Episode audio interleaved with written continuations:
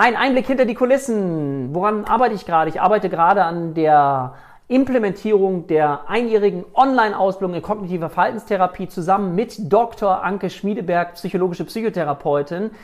Wer mich kennt, weiß, dass ich sehr integrativ denke und jeder weiß, wer sich damit beschäftigt hat, dass es nicht so sinnvoll ist, nur eine Psychotherapiemethode bei einem Patienten anzuwenden, sondern möglichst verschiedene Interventionen aus verschiedenen Psychotherapiemethoden, um den größtmöglichen Effekt zu erzielen.